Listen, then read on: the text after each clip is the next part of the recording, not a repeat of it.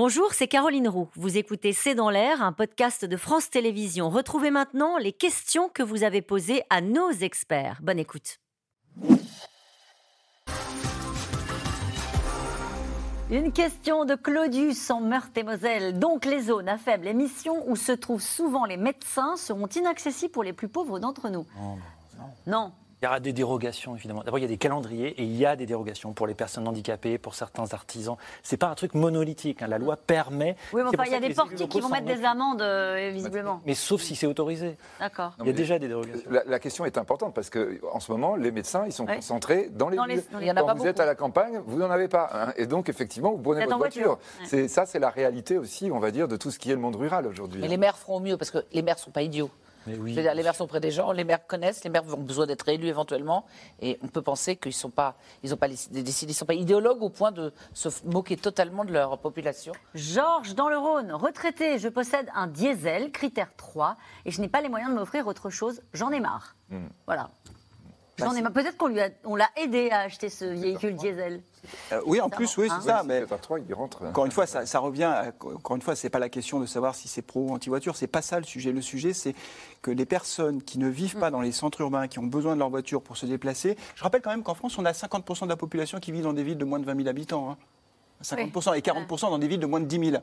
Donc là, euh, et, et ces gens-là, dans les villes de 10 000 habitants, c'est pas là qu'est concentré l'emploi. hein. L'emploi, il est dans les grandes villes. Donc ce sont des gens qui se déplacent. Et donc, quelquefois, ils font 20, 30 km pour aller bosser. Ils font la même chose au retour. Mais peut-être Et donc, pas Georges. Ça se trouve, Georges, il habite à côté d'une station. Peut-être de métro. Georges. On n'en sait rien. Là, on part du principe tout de suite que Georges ne veut pas faire Eh ben, autrement. Peut-être que Georges, c'est bon pour sa pression artérielle, c'est bon pour son poids, pour Il vieillir. habite dans le. Rhône, est-ce qu'il y a une station de métro dans- Oui, peut-être, hein, peut-être Bah aux oui. alentours de Mais Lyon. on part tout de suite du principe que c'est Allez. pas possible. Euh, une question de Pierre dans l'Hérault, qui est pêcheur. Il nous le dit. Un paquebot à quai pollue autant million de voitures et on va interdire les voitures aux plus modestes dans ces ports. Il faut faire les deux. Mais qui a dit qu'il fallait interdire que les voitures D'abord, il ne faut pas les interdire. Il faut proposer autre chose et plusieurs leviers. Mais évidemment qu'il y a d'autres sources de pollution. Oui. Pas parce que vous agissez là que vous ne faites pas le, le- le reste. hein. Une question pour vous, précisément. De Daniel, dans les Pyrénées-Orientales. Vous utilisez un vélo cargo pour les couches, très bien, et votre grand-père, vous le mettez dessus aussi. Mais il n'est pas de ce monde, le pauvre. Donc, Bon, on va pas lui demander ce qu'il fait. Mais euh, C'était- C'était la question que posait Nathalie saint il était à Paris, il prenait le métro. C'est Stéphane dans l'Isère. Il y a 25 ans, on disait je suis écolo, je garde ma vieille auto. Aujourd'hui, on m'oblige à changer. Qui croire? Elle est intéressante C'est une très bonne remarque Ouais. parce que les voitures qui ont 120 000 km, elles peuvent encore beaucoup rouler. Et entre mettre à la casse une voiture qui a 120 000 km parce qu'elle n'est plus utilisable dans une partie du territoire et acheter une nouvelle voiture, quand bien même ce serait une voiture électrique, le bilan environnemental, je vous assure, il faut certainement mieux faire de- du rétrofit, comme on dit, euh, changer, euh, changer la motorisation du vieux véhicule plutôt que d'en acheter un nouveau. Juste une question euh, que j'ai oublié de vous poser, Nathalie Saint-Cric. Est-ce que socialement, est-ce que politiquement, il y a une inquiétude au sommet de l'État sur le risque de révolte euh, qu'il y a sur ces ZFE Il y a, il y a des risques quand les choses se, se- se coagulent, Oui. quand les choses s'accumulent.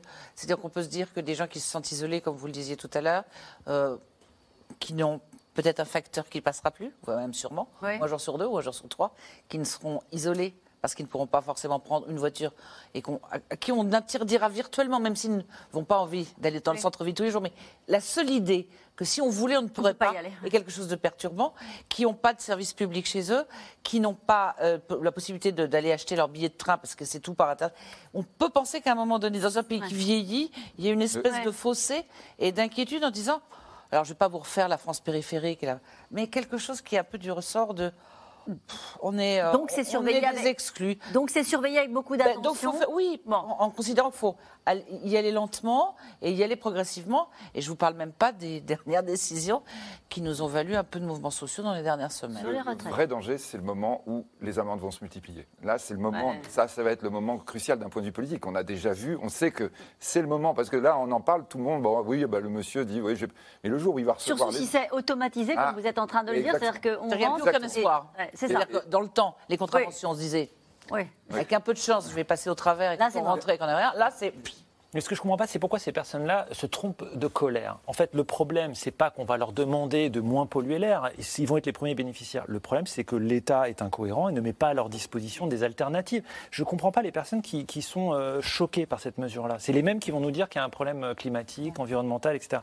Il faut diriger sa colère sur autre chose. Sur qui? Ben, sur le fait qu'il n'y ait pas assez de transports en commun, pas assez d'accès au vélo, au réseau cyclable, que la marche à pied n'est pas valorisée, que les trottoirs sont trop petits, etc. etc., etc. Allez, une question de Bernard dans les Hautes-Pyrénées. Le prix des voitures électriques est inabordable. Avec quoi va-t-on rouler?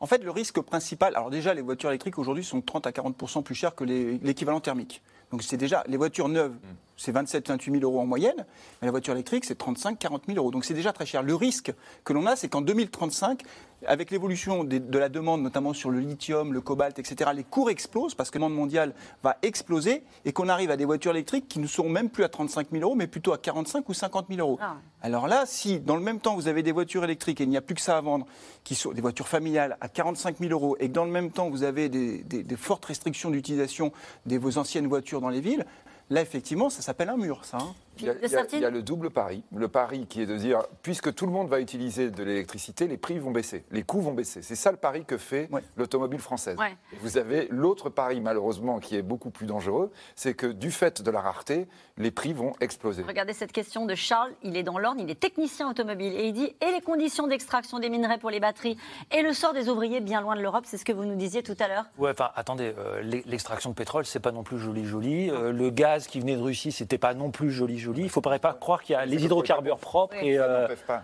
non, mais, euh, bon. Allez Félix, en Loire-Atlantique, déplacement, santé, logement, ne se dirige-t-on pas vers une France à deux vitesses? Oui, ben, oui. C'est le risque Là, bien sûr, elle existe déjà et elle peut se fracturer davantage. Et ça, c'est très dangereux d'un point de vue politique. Une, question de Martine, peut-être un peu nostalgique. Dans l'Hérault, la solution ne serait-elle pas de fabriquer des petites voitures peu chères et peu polluantes comme les anciennes de chevaux? Si, très clairement, le poids des voitures, le fait de réduire la taille des voitures et donc des batteries, ça a été dit tout à l'heure, c'est une solution. Il faut aller vers des voitures plus légères. La, la vraie question, c'est après, c'est pour les familles, parce que quand on a trois enfants, c'est difficile de mettre trois enfants dans une toute petite cyclette. Surtout si on va chercher les couches. Et il y avait une dernière question sur maintenir les ZFE. N'est-ce pas l'assurance de ressusciter les mouvements des Gilets jaunes? Vous nous avez alertés les uns les autres là-dessus. Merci à vous tous. Demain, vous retrouvez Axel de Tarlet pour un nouveau C'est dans l'air. Souvenez-vous, c'est dès 17h30. Et puis, vous pouvez nous retrouver quand vous le souhaitez en replay et en podcast. Belle soirée.